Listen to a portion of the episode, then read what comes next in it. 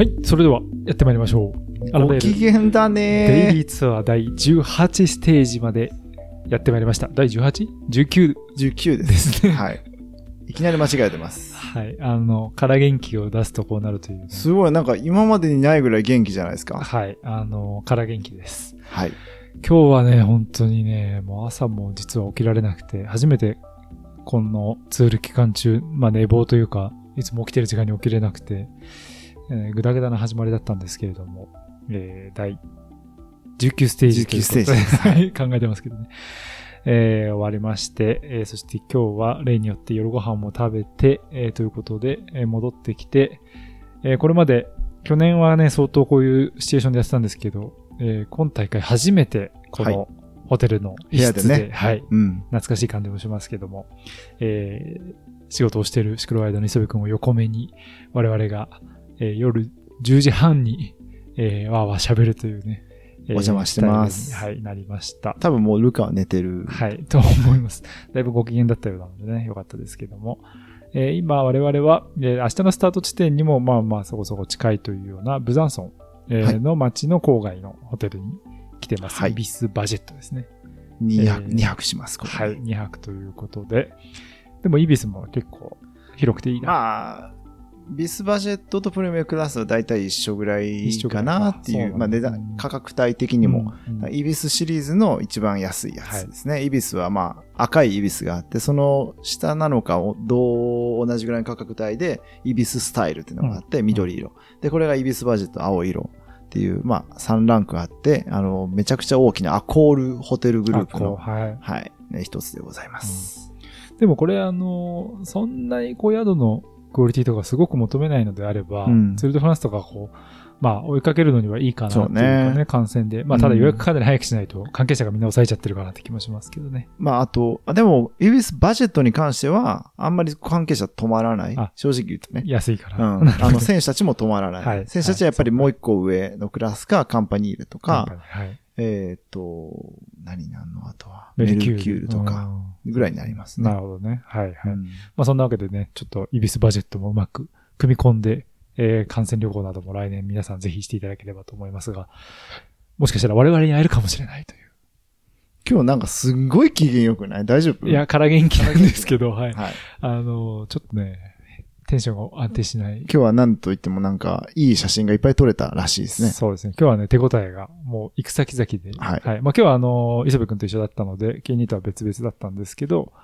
えー、逆に、その、いわゆるフォトグラファーじゃないので、うんえっ、と、フィニッシュシーンを撮らなくて良いという、その制約がなかったので、まあ、何箇所か、えー合計3箇所かな、うん。えースタートしてからトライということでやったんですけどね、3箇所ともにちょっと手応えがあってですね、なるほど嬉しかったんですけど、はい、そんな感じです。はい。そんな感じですっていうのも変だけど。あで、こっちも一応3箇所うん。どこで撮ったん撮影して、えーフィニッシュ。にしました。うんだから最初はあの橋はい。崖の上からの橋、んで、その次はもうちっちゃな町。うんで、もうその次はカンパニオーロみたいな、あ、シャンパニオール。シャンパニオール、はい。はい。で、そこからのフィニッシュっ あ、なるほどていう、まあ、オーソドックスな感じでしたね。うん。まあ、といっても、まあ、ルカが今日は車だったんで、割とその彼はやっぱ抑えないといけないチームが7チームもあるんで、その、あんまり景色ばっか撮れないんですよね。うんうん。その、うん、やっぱ、選手が取りやすい、抜きやすい、うん。スピードが落ちるコーナーとか、そういうところを優先して取りつつも自分が取りたいとこ取ってたんで、うん。まあまあ、うん。あの、完全に自分が取りたいロケーションではないけど、みたいなところもありながら、うんで、さらにフィニッシュは必ず、はい。うん、リスクを取ることなく抑えないといけないっていうのの、まあ、バランスを取りながらのロケーション選びでしたね。うんあと今日めちゃくちゃ早かった。はい。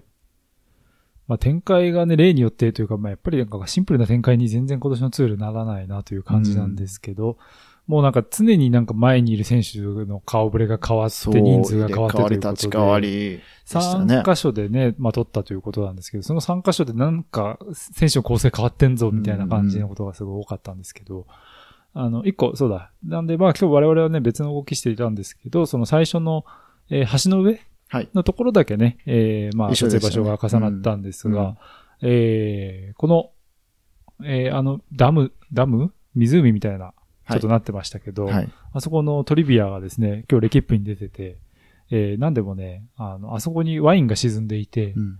結構昔のレアな。うん。それが何年か前に掘り出されたらしくて、ほで、なんかその、いいワインだったそうです。う。なるほど。はい。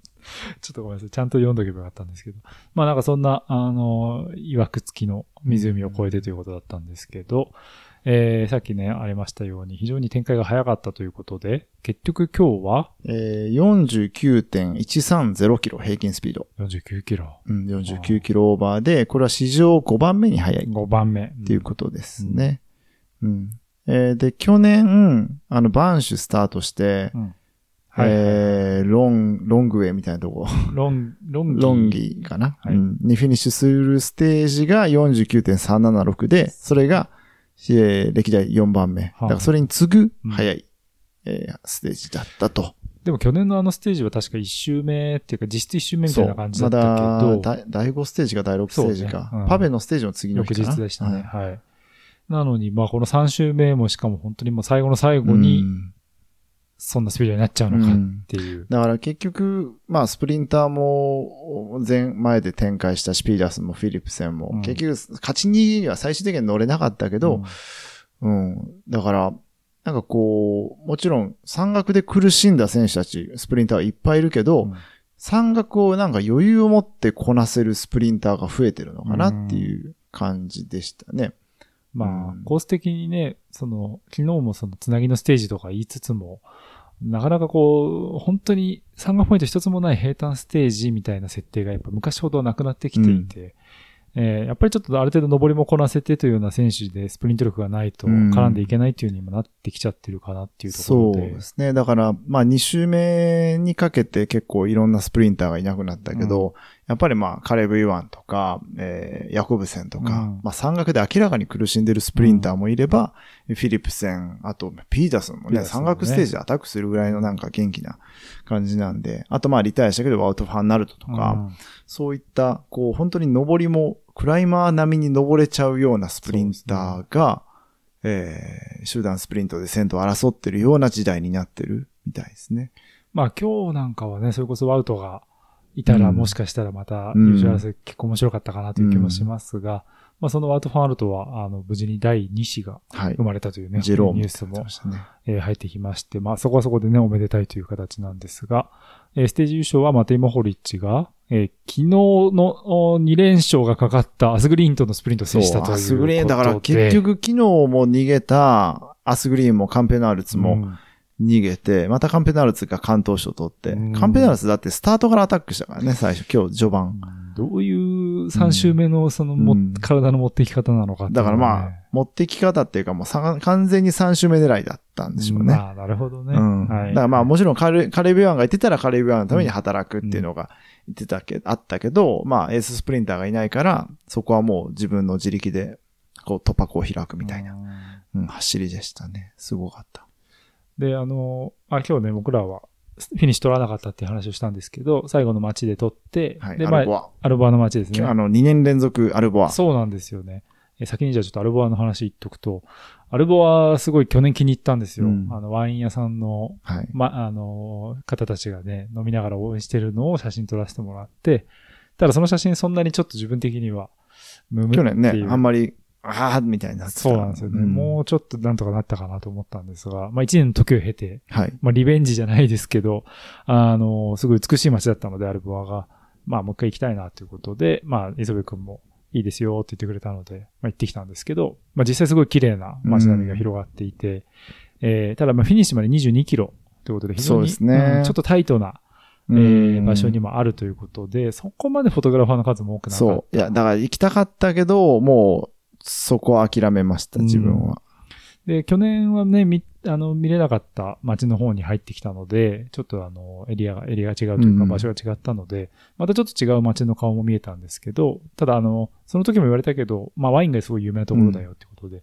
で、その僕らが入ったあたりもすごいワイン屋さんがいっぱいあるし、うん。ワイン飲んでる人も実際いてっていう、すごくね、雰囲気が良くて、で、なんか飾り付けとかもすごくされてて、はい。でも、あの、ツールに合わせてじゃないって言ってそう、あれ常にある上にね、飾りがあるみたいですね。すごくなんかそういうのも含めて素敵だったんですけど、うん。まあなんとなく今回はそこのちょっと手応えある写真も撮れて、はい。はい。それがちょっと今回のカバーフォトになるのかどうかわかんないなんるですけどほど。、今日はだから手応えのね、取れ高が結構いいそうですね。はい。まあその分ちょっとレースの方全然終えてないんですけど、アルボアで撮って、えー一応フィニッシュのそのプレセンターに行きたかったんで、うんそこで向かう途中その例のラジオをつけて聞いてたんですね。で、最後なんかもうすごくボルテージ上がってきて、うんあの、スプリントだ、スプリントだ、ベンオコーナーが遅れた、うんで、アスグリーンか、モホリッチか、みたいな感じでわーって言って、あの、アスグリーンだって言ったんですよ。おーいや、自分もアスグリーンだと思った。あそうフィニッシュ真ん前から撮ってて。あ、じゃあやっぱそんうんな、あれだったのか。で、まあ、前から見たら僅差やったし、後で写真で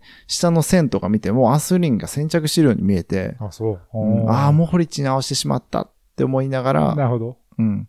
で、まあ結果的にモホリッチだったんやけどね。そうね。んうんえ、でもアスグリーンだと思ったのにモホリッチに合わせてたのはなんで？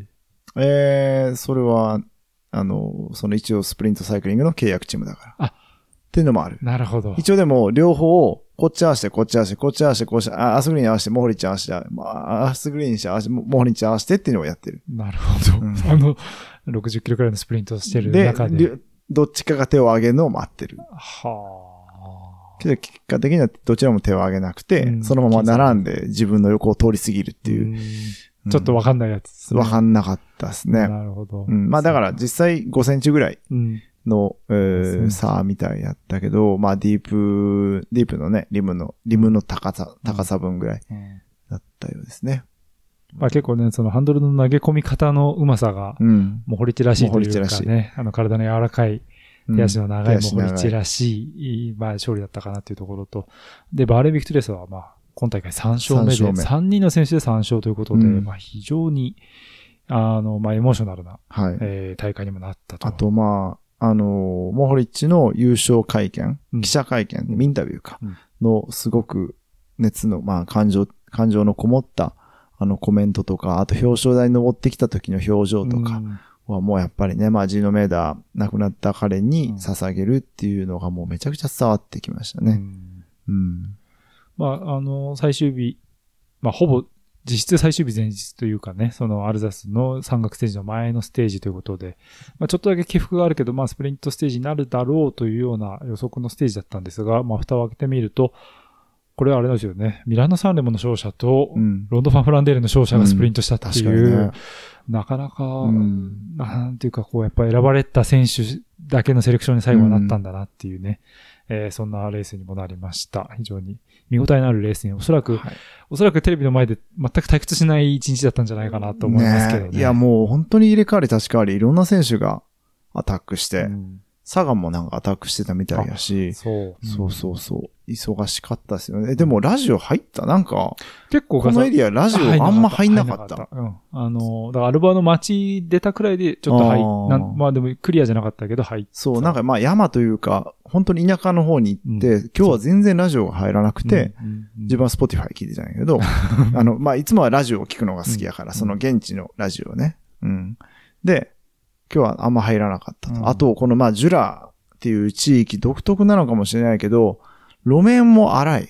ああ、でもそうかもしれないね、路面が、しかもなんかアスファルトの色、アスファルトじゃないんやけど、まあその舗装の色がこう、ジュラのさ、うん。その壁、壁じゃない、はいあの崖の、ああいう石石灰灰系のちょっと茶色がかったうん。っていうものを明らかに使用した舗装。なるほど。で、しかもまあガタガタで波打ってて、ちょっと輪立ちにもなってるみたいな。うん、そう、それがすごい特徴的やなと今日思ったのと、あともう一つ、なんかね、ちっちゃい街でうもん映画館がある。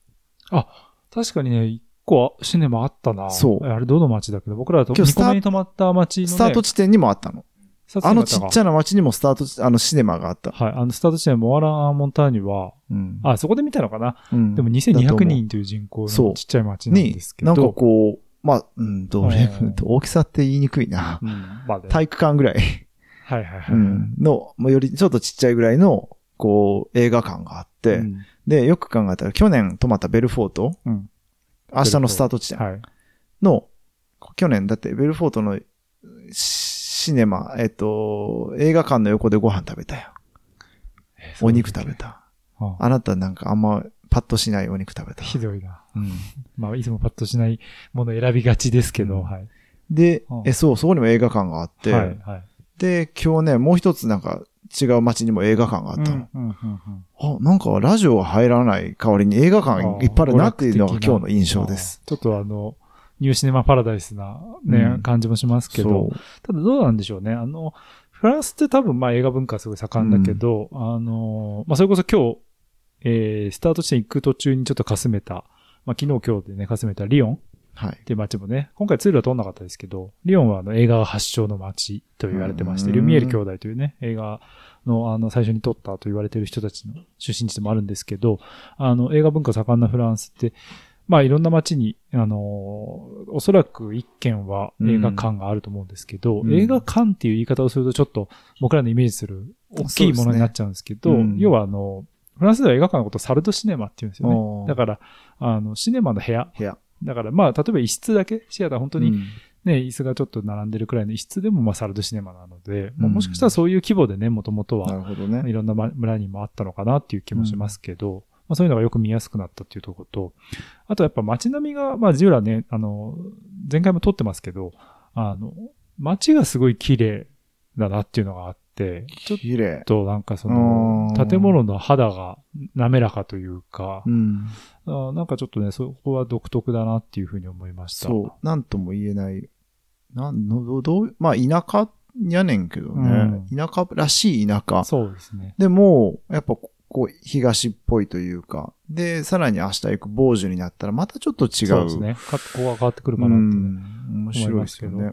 あの、ちょっと建物系で話でいくと、あの、今日そのアルボアの街出たあたりくらいからですかね。はいあのね、教会の屋根がうんちょっとモザイク模様だったりするんですよ。下、そうそうそちょっとカラフルな、あの、黄色と緑とかが入ったようなモザイクになってて、それがね、あの、小さい村との教会もそういう風になってて、うん。で、昨日のブルカンプレスのフィニッシュ地点近くのあ教会もそうだったんですよ。うやったね。うん。だからもしかし、ちょっと調べきれてないんですけど、まあ、この辺りのエリアの、ちょっとなんか、うあんまりその他パリとか、あの、はい。南の方とかであんま見ない様式なんで、ちょっと気になったなっていうのもね、えー合わせて、まあ今日はお伝えして、まあやはりちょっとエリア変わってくると雰囲気変わってきていいなちょっとね、久々にエリアが変わっったからね。ちょっとずっと停滞してた、ずっとサボアにだから。うん、はいオートサボが長かったんでね、えーちょっと良かったなというね、気もしますけれども。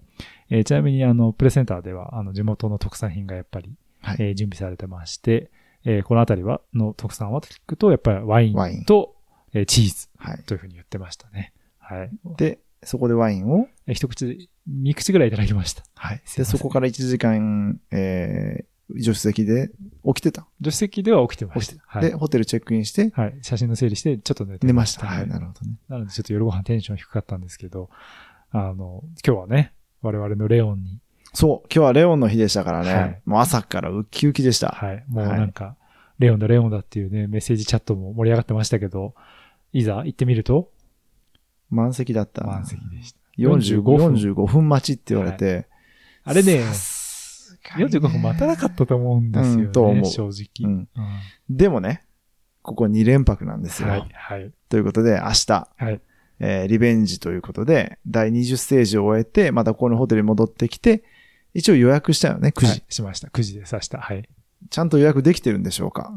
うん 紙にサラサラって書いた、お姉さんが書いてくれただけだったので、なんかあの予約システムに打ち込むとか、じゃなくて。予約表みたいなノートがあるわけでもなくて、なんかペロってどうでもいいような紙の裏に書いてたんで、ルカ5人9時って書いてたんで、本当に入ってるかはわかりません。土曜の夜。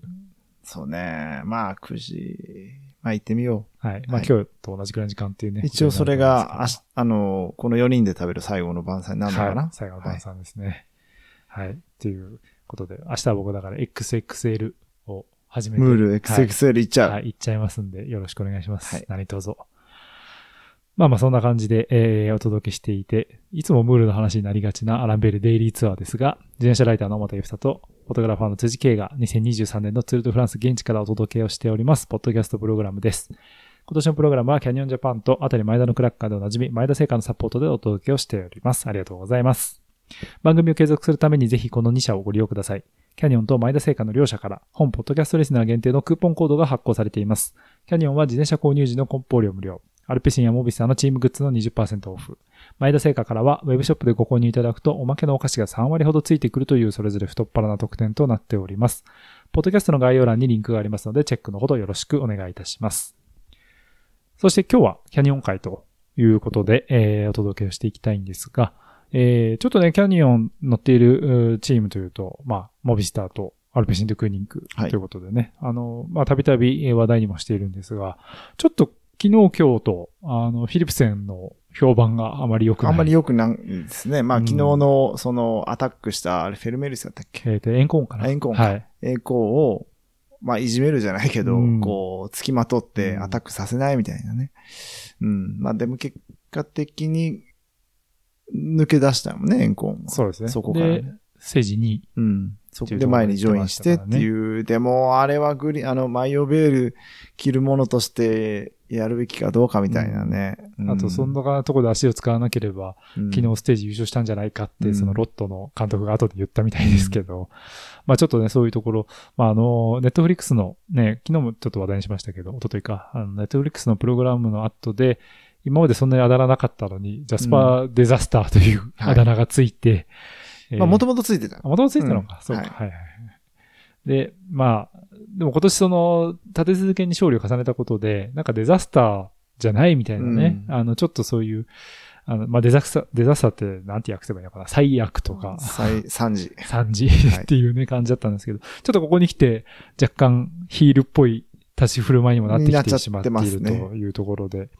まあ、とはいえね、えー、まあ、今日のスプリントステージも、お逃げに乗って追いつき切らずで4位ということで、フィリップさん昨日に続いて4位ってことになるのかな？かな？はい。うんという形で、まあ、マイオベールの方はね、ほぼほぼ手中にという形なんですが、うんまあ、なんといってもこの後パリ、えー、去年の優勝ステージでもありますので、はい。えーパリのシャンゼリゼのね、スプリント勝利を狙ってくるということになると思うんマチューですが、と挑むまっぱりですからね。はいまあ、マチューもここまで、えーツールとしてはここまで一番長く走ってるそうですね。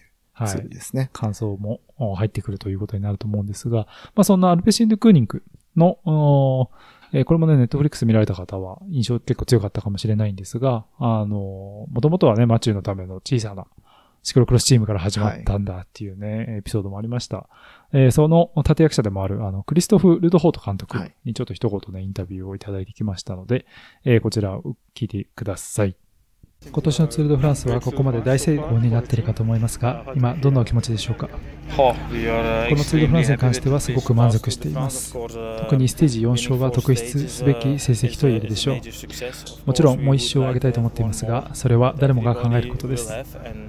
それに小さな敗北もここまでに経験しています。とはいえ、ここまでのツール、満足はしています。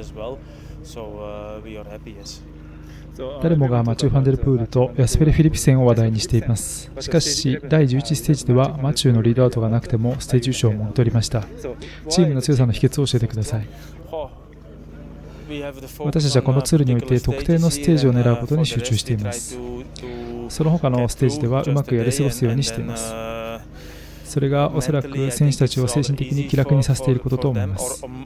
さらにはこうも言えるかもしれません。今大会の序盤でステージ優勝を上げることができましたので、チームのムードも良くなり、その後はいろんなことがスムーズに進むようになったということも言えます。チームがキャニオンのバイクを選ぶのはなぜでしょうか？キャニオンは私たちがより高いレベルへとステップアップしたいと表明したその最初の時から我々を信じてくれたブランドです。そしていつでもチームの傍らにあり、フルにサポートをしてくれているブランドです。私が思うに今ではお互いにウィンウィンの関係を築けていると思います。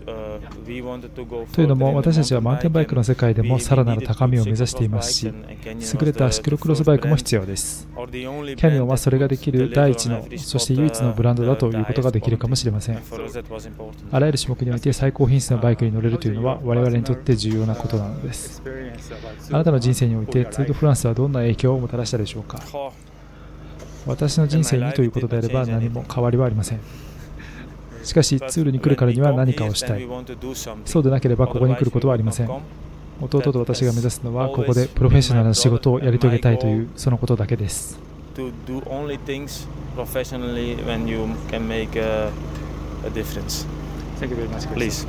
はい。まあ、そんなわけで、えー、クリストフ・ルードホート監督のインタビューもお聞きいただきました。まあ、あの、ネットフリックスもあったんでね、ちょっとあの、その後の反響どうですかって質問も実は用意してたんですけど、ちょっと今日はあの、スタート前にかなり、若干、やっぱりその、昨日のフィリフィリプセンのこともあってか、うん。若干ちょっと雰囲気が、チームバスの前もピリピリしていて、そうですね。あっこだけなんか静かだった。そうなんですよ端っこの方で、ね。奥にね、いてね、うんちょっとこう報道陣避けてるのかなっていう印象もあったんですけど、まあそんな中でもね、監督がちょっと答えてくれたので、えー声をね、取らせていただきましたけれども、あーまあそんな形でお届けをしていきました。この放送出た翌日になりますね、パリのシャンゼリゼのステージというところで期待をしていただければと思うんですが、えーキャニオンの、えーサポートプログラムとして、えー全5回のおインサイドキャニオンをお届けしてまいりました。えーキャニオンからはですね、最後に、えー告知がございます。来週末になりますね、えー7月28日、29日、30日、金土日曜日ですが、オネカンエリアの多摩ニュータウン内にあります、キャニオン東京テストセンター。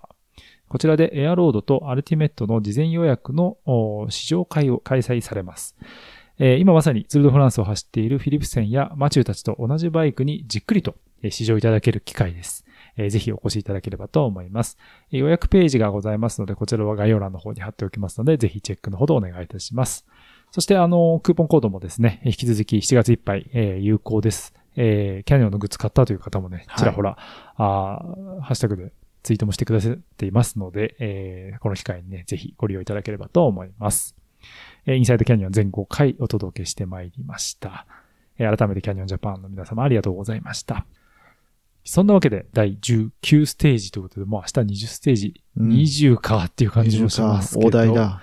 えー、ケニーもね、この間言ってたけど、はい。もうパリはある程度撮れる写真が決まってるとなると、えー、明日がまあ、最後の。まあ、そうだけど、かといって、いろいろ工夫できるステージでもなくて、はい。えーまあ山道ばっかりなんで、うん。あまり迂回できない。うん。ということで、自分はもう最初の登りで撮って、フィニッシュかなと、はい、思ってます。最後の登りに行こうかなとも思うんやけど、うんん、ちょっとまあ、まだ、まだ迷ってます。はい。はいえっ、と、明日は、ベルフォールから、えーマルクシュタイン、ルー・マルクシュタイン、えーまでの133.5キロということで、えーまあ、かなり短い山岳ステージなんですけれども、いわゆる防樹山脈、アルザス地方の、お周辺ということにもなりますけれども、ちょっとドイツ語っぽいね。あ、そうですね。ピノのも地元でしたね。はい。はい。この辺りを走る、うーということで、まあ、主催者としては、おそらくここで最後の総合争いというのをね、うんえー絵に描いていたのかなと思うんですけれども、まあ、展開的にはね、またどう、明日、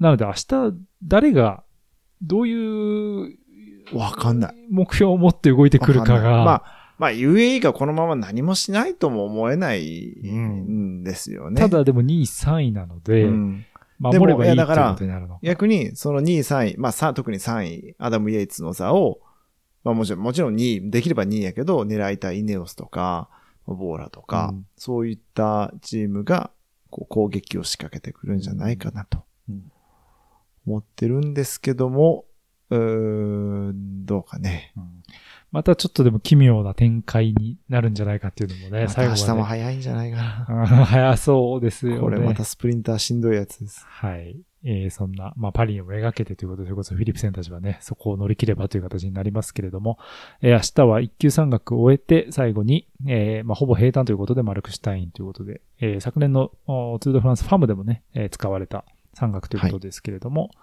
えーまあ、バロンダルザスだとか、プチバロンということで、このあたりのアルザス、ザ・アルザスというようなね、うんえー峠も越えていきます。ちょっとそういった、あの、風景の違いなんかも、ここまでのアルプス、ピレネーとの違いっていうのもね、多分あると思います。結構針葉樹が多いようなイメージなんですけど、まあそういったところも含めて、確かにね。まあだから一般的にイメージするところのドイツっぽいっていうのはまうんああると思いまそうですねすし、建物とか、はい。まあ、森とか、まあ何より名前、うん。えーとかですよね。ここでまさかね、まあ、ラプランシュでベルフィーユで、いや、ポガチャルが、うん。え。ー大逆転しうんた TT の場所もまあ近い。うん。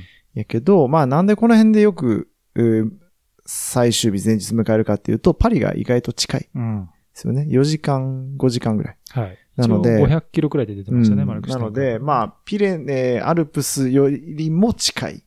これでも、え、アルプスで最終日前日だった年だってあったわけ600キロぐらい、はい。まあ、ピレネで最終日前日の時もあるし、うん大体、そのピレネ、アルプスどっちかだと600キロぐらいになるんでそれと比べるとまあ500キロ弱で近いかなって感じそうです。ですね。そういう場合は選手は飛行機で行ったりもするわけですもんね。けパリまでね。そう。結局、どう移動するんだから、今回。うんはい。ちょっと確認できてません。うんまあそんな、えー第20ステージが、えーいよいよ待ち受けて、いよいよ最後の山岳ステージということになります。長かった3週間もグランフィナーレに向けてという形で、えーやってまいりました。えー今日は久しぶりのホテル収録ということで、まあはい久しぶりかつ最後になるかなという気もしているんですが、はい。あ、そんなことないのか。明日も、明日もここでやってる可能性があるのか。明日もここでやる可能性ある。ありますねもしくは、はいレオン。レオンで、レオンちょっとの外でやるかな。あれですかね、こんなにレオンレオンって言ってますんで、はい明日ちょっとレオンの環境音だけそうね。撮ってみて皆さんに雰囲気だけでも、そうですね。そんなんいるのかな？いらないか。まあわかんないけど。はい。ちょっとね、そういった形ですけれども。で、あのまあ二人でお届けするこのデイリーツアーはあと2回となりました。えっ、と、去年もやったんですけれども、えっ、と、最終日のおプログラムは、ぜひね、皆さんからのちょっとごご質問であったりとか、感想みたいなのも紹介したいなと思いますので、えーぜひね、このプログラム終わった後から、えー土曜日いっぱい、えー皆さん、あの、ハッシュタグをつけてですね、えーちょっと今、あの、ツイッターのみとなってしまいますけれども、えーご質問であったりだとか、えーご意見のほどお寄せください。できる限りそれを、まあ、最終日はね、拾って、はい多分シャンゼリゼ通りからお届けするのそうですねかな、うん。と思いますんで、そうなると思います。はい。まあ、それこそその現地の音なんかもちょっと入れてもいいかなと思ってますが、ハッシュタグ、ジースポサイクル9。はい、違います。はいはい。それはあの、放送局に持ってかれちゃいあ、ます。持って帰っちゃいはいますね。はいあのはいデイリーツアー。はい。微小な、微細な、はい些細な、ポッドキャストプログラムですけれどもですね、皆さんの声が、えー励みになっておりますので、ぜひ、えーご質問等々、そしてご意見等々ね、いただければと思います。そんなわけで、えー第19ステージ、えーお届けしてまいりましたのは、自転車ライターの表ゆふたと、フォトグラファーの辻圭でした。明日は、では、ムルの喜びとともにお伝えしたいと思います。えーまた明日、おやすみなさい。アドマンおや。すみなさい、ドマン。